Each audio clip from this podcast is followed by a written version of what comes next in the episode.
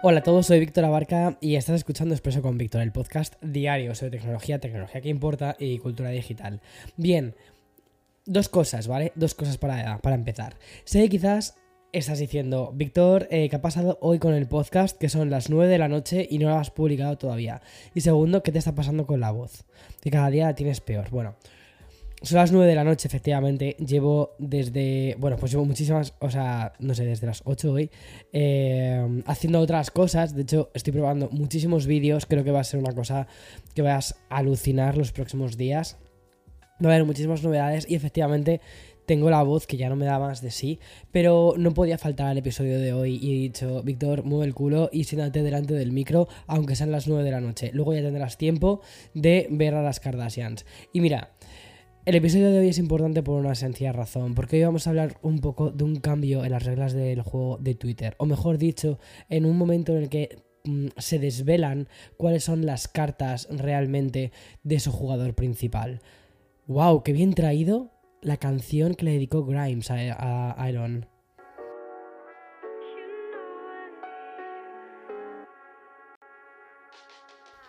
Y bien, antes de, de- de hablarte más de Twitter, quiero empezar el episodio de hoy del podcast con, con Apple.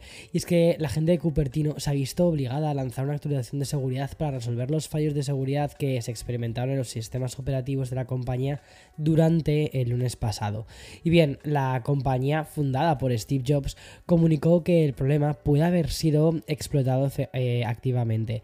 Es decir, que los hackers podrían haberse aprovechado de un fallo de seguridad para acceder a estos dispositivos de Apple. Pero vamos a ver un poquito qué ha ocurrido y cómo lo han solucionado. La solución, que ha sido bastante rápida, eh, básicamente incluye desde actualizaciones de seguridad para los últimos productos de, de- de iPhone hasta también incluso Mac OS Ventura, pasando por el iPad, el navegador Safari. Y respecto al Apple TV y al Apple Watch, aunque estaba ya previsto, ¿vale? Se desconoce si de momento también han sido lanzadas estas, estas, estas nuevas actualizaciones. Por cierto, aprovechando que nos estamos eh, pasando por Cupertino, pues te cuento que por fin tenemos fecha para el estreno de la esperadísima tercera temporada de Ted Lasso, la serie que nos ha devuelto todos los buenos sentimientos que necesitábamos en la televisión, ¿vale? Pues va a regresar el 15 de marzo a Apple TV. Esa tercera temporada es posiblemente la última, a pesar, a pesar de que la serie funciona súper bien y tendrá 12 episodios que se van a ir estrenando uno por semana. Bueno, y de un gigante pues me voy a otro y me estoy refiriendo ahora mismo a Amazon y a una línea de negocio que aún no termina del todo de dominar. Habría que retroceder hasta el 2017, ¿vale? Cuando Amazon compró la cadena de supermercados estadounidense que se llama Whole Foods. Esta cadena fue fundada en 1980 y de hecho esta noticia me, me- interesa especialmente, ¿vale? Porque yo compro en el Whole Foods. Y vale, ¿cuánto les costó a ellos comprar la cadena de supermercados? Pues atención, ¿eh? 13.700 millones de dólares. Pero a pesar del desembolso, Amazon aún dice, bueno, está lejos, ¿vale? De, de dominar el mercado de los comestibles. Sin embargo, no se rinde. Y es que, según ha contado el CEO de la compañía Financial Times, en Amazon siguen con la intención de ir a lo grande en este negocio de tiendas de. o sea, de, Pues. A ver, el, el Whole Foods es como el Mercadona, ¿vale? Para que te hagas una idea. Si estás en España es el Mercadona. Y mm, dicen esto: dicen. Tenemos la esperanza de que en 2023 tengamos un formato en el que queremos ir a lo grande, en el espacio físico. Tenemos un historial de hacer mucha experimentación y hacerlo rápidamente. Y luego, cuando encontramos algo mm, dicen, cuando encontramos algo que, que gusta, pues redoblar la apuesta, que es lo que pretendemos hacer. Bueno, antes te he puesto la comparativa de que Whole Foods es como Mercadona. No, no, no, no, no, no, no, no he hecho una buena comparativa, porque Mercadona es que está en todas partes. Whole Foods está, pero es un pelín más caro en algunas cosas, ¿sabes? Entonces, no lo sé. Luego también tienes que pensar que Estados Unidos es un país hiper, hiper grande, ¿vale? Y que al final cada eh, hay estados que son más grandes que incluso España. O sea, Texas es como 2,5 veces más grande que España. Entonces ya te puedes imaginar la cantidad de supermercados que hay en este país. Por ejemplo, en, en Texas, donde hacíamos nosotros la compra, era el HEB, HEB, ¿vale? Que ese, la verdad es que ese estaba súper bien. O sea, a mí eso me encantaba ese sitio. Y, mm, y sí, ese sí que era quizás un poquito más mercadona y tenía unos precios un poco más razonables. Aunque bueno, últimamente, de hecho el otro día le llamé, llamé a mi abuela y me contaba estaba mi abuela, fíjate, conversación que, tuve con mi abuela después de tres semanas sin hablar con ella, ¿eh? Porque cosas de la vida, ¿vale? Porque ella se va a dormir muy pronto y yo, eh, eh, pues cuando ella se va a dormir, yo todavía sigo trabajando, estoy por las mañanas. Entonces, pues no me, da, no me da la vida, pero al final es la única abuela que me queda ya y es como, Víctor, hay que cuidarla y ya está. Total, que ayer aproveché, la llamé y me dijo, o sea, fíjate, su conversación fue para quejarse de que Mercadona haya subido los precios. Y dije, madre mía, así que está, sí que está sensible mi abuela con esto. Y mm, bueno, no sé qué te estaba contando. Ah, el HIV. En Texas teníamos el HIV. Y mm.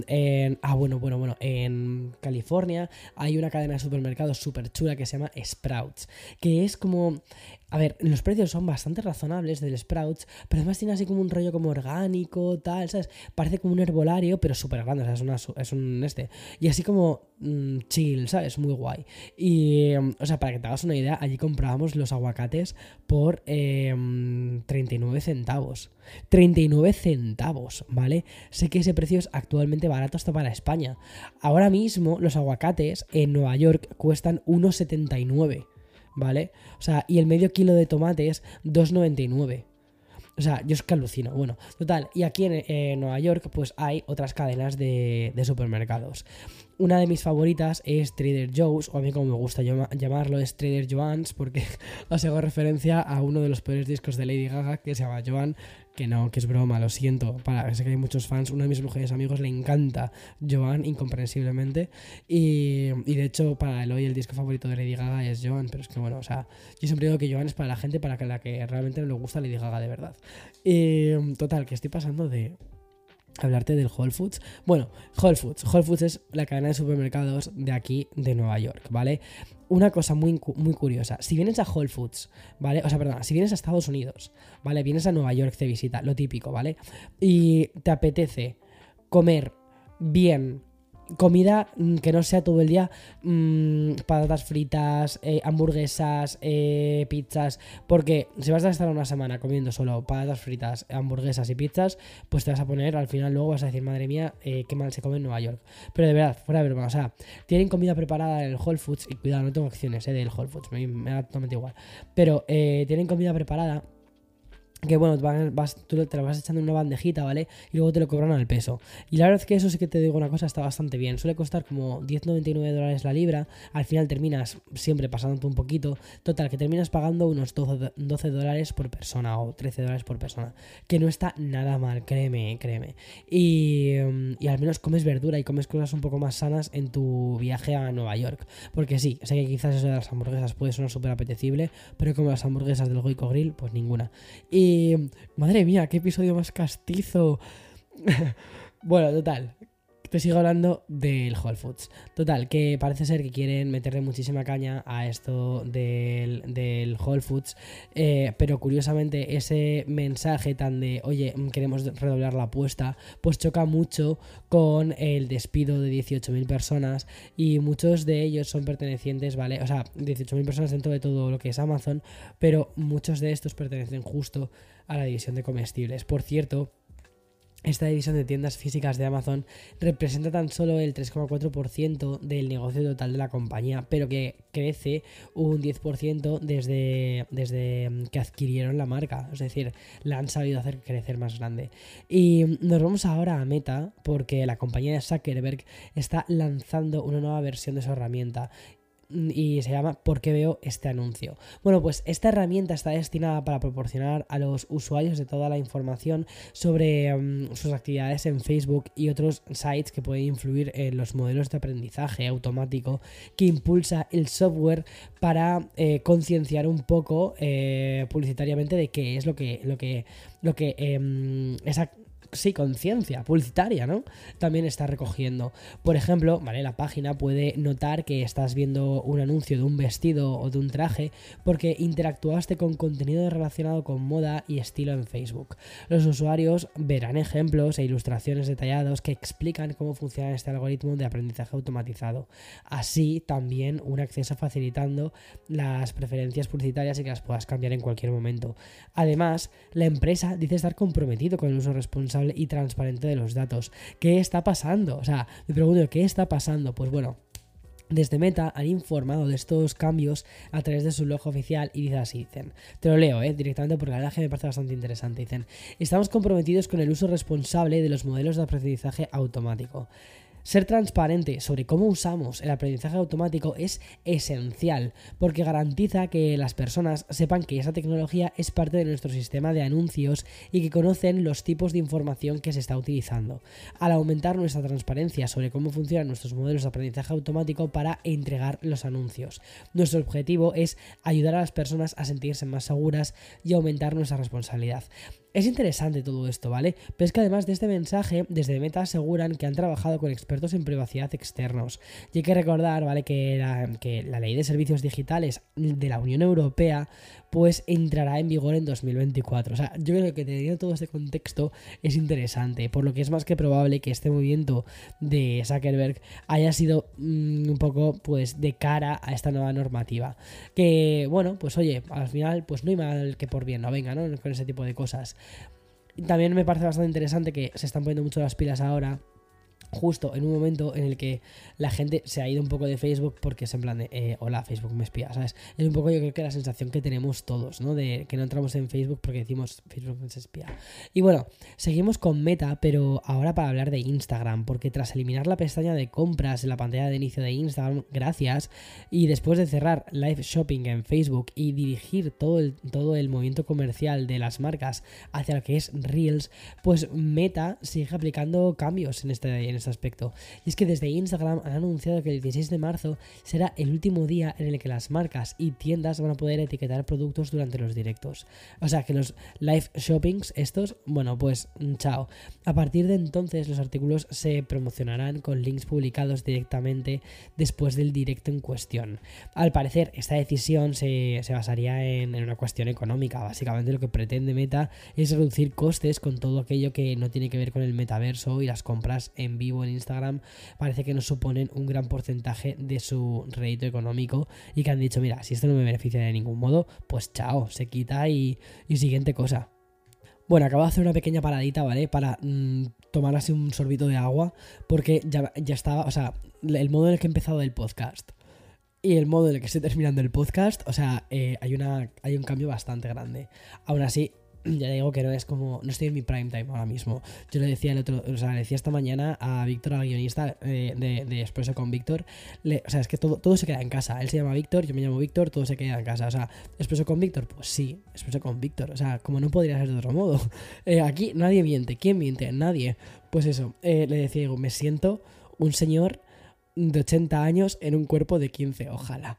Pero no, ya unas cuantas primaveras más. Pero bueno, Tú me entiendes, ¿vale? O sea, me siento mm, ahora mismo, o sea, pues un poquito reventadito. Bueno, y acabamos con lo que podría ser la noticia de un miércoles bastante más tranquilo que los últimos días. ¿No les recuerdas el episodio del viernes pasado? Posiblemente no, porque nosotros hemos tenido que ir justo a archivos para poder verlo. Y es que fue el expreso en el que te conté que Elon Musk habría, había despedido a un ingeniero por explicarle directamente que sus tweets ya no tenían tanto alcance porque había perdido popularidad. Bueno, pues atento, atenta, porque tenemos una especie de secuela de esta noticia. O sea, no hay nada que me guste más que una secuela cuando es buena, ¿vale? Y no como las de Matrix. bueno, pues según informan... Bueno, escucha, escucha, perdona, perdona, perdona. Perdona. Matrix 2 es mejor que Matrix 3. Ya está. Vale. Y de hecho, Matrix 4 es mejor que Matrix 2 y Matrix 3. Bueno, pues según informan desde Platform Tweet... ¿Sabes, ¿Sabes qué? Voy a hacer una pausa. Voy a hacer una pausa. Si no estás de acuerdo con que Matrix 4 es mejor Matrix 2 y 3, déjalo en comentarios de, este podcast. Muy fácil. Si estás escuchando el podcast en Spotify, simplemente te separas un poquito el teléfono y te va a aparecer una pregunta. Y la pregunta va a ser: ¿cuál de las Matrix es mejor? Ya está. Algo así pondré, ¿vale? O sea, lo sé ahora mismo, lo estoy improvisando. Eh, si no lo escuchas en Spotify, pues déjamelo en Twitter. Fíjate, todo se queda en casa la noticia. Bueno, pues te, cuento porque eh, según desde, desde The Platform, ¿vale? Que de hecho The Platform creo que fue, no sé si fue The Platform o, The Information, la, las que, o sea, el medio que contó lo que había sucedido con el CEO de Twitter de la semana pasada. Bueno, pues parece ser, ¿vale? Dicen ahora de, de Platform que Twitter ha estado usando un sistema de automatización interna para destacar y amplificar los tweets de Elon Musk dentro de la plataforma. Este sistema se llama Megabot, me encantan los nombres supuestamente ha sido utilizado por empleados de Twitter para ampliar la, audiencia de los tweets de Musk, incluso cuando viola las políticas de la plataforma. Pero a ver, es que es como, ya, pues es que él es el jefe, ¿sabes? Ya está, o sea, estás, cuando ahora mismo estás en un Twitter en el que literalmente es, es la propiedad de una persona, ¿vale? Entonces, o juegas con sus reglas o no juegas. O sea, es que ni más. O sea, mm, no hay, no hay más historia. Si es que no. Bueno, la noticia también afirma que Twitter ha permitido que Musk publique tweets que podrían haber violado las políticas de la compañía sobre manipulación del mercado. Eso ya es otra cosa, ¿vale? Y que la empresa ha sido lenta para actuar contra sus violaciones de las políticas en comparación con otros usuarios de la plataforma. Hombre, claro, es que no es para todo el mundo igual, o sea, en fin. Bueno, pues al parecer, y según la información de The Platform, los, empleados de Twitter se refieren a ese trato especial a Musk como el efecto Musk.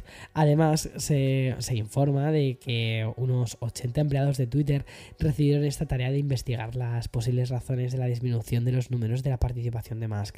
Es decir, a él mismo le interesa mucho que esta plataforma vaya bien. Y Twitter ha negado la existencia de este megabot y ha declarado que no ha permitido que Musk viole sus políticas de uso.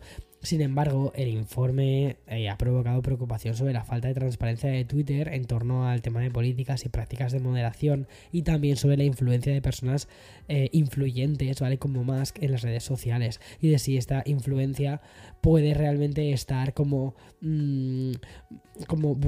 me va a decir busteada, ¿sabes? Como... No sé si me entiendes, como propulsada, propulsada eh, de forma falsa. No lo sé. Pero bueno, en fin. Cosas curiosas. Al final es eso. Ha comprado una red social, son sus reglas, es su casa, son sus juegos. Ya está. ¿Lo quieres? Pues, pues perfecto. Pues sigue tuiteando y mira para otro lado. O sea, siempre y cuando no te, no, te metas en líos, pues, mm, o que él entienda que no te metas en líos, pues vas a estar ahí. O sea, en el momento en el que la es parda, pues te quitarán la cuenta, como hemos visto tantísimos otros periodistas. Y ya está.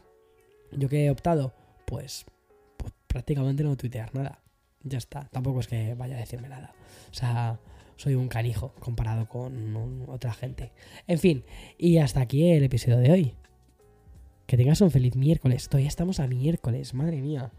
Yo te lo juro, madre mía. Claro, como he, como he locutado el podcast por la noche y son las 9 de la noche, ahora mismo son las 9.21 porque el podcast realmente estaba pensado para que durase pues, unos 15 minutos o menos, pero soy así y al final ha estado durando 18 minutos, pues entonces mmm, podemos estar aquí esta mañana.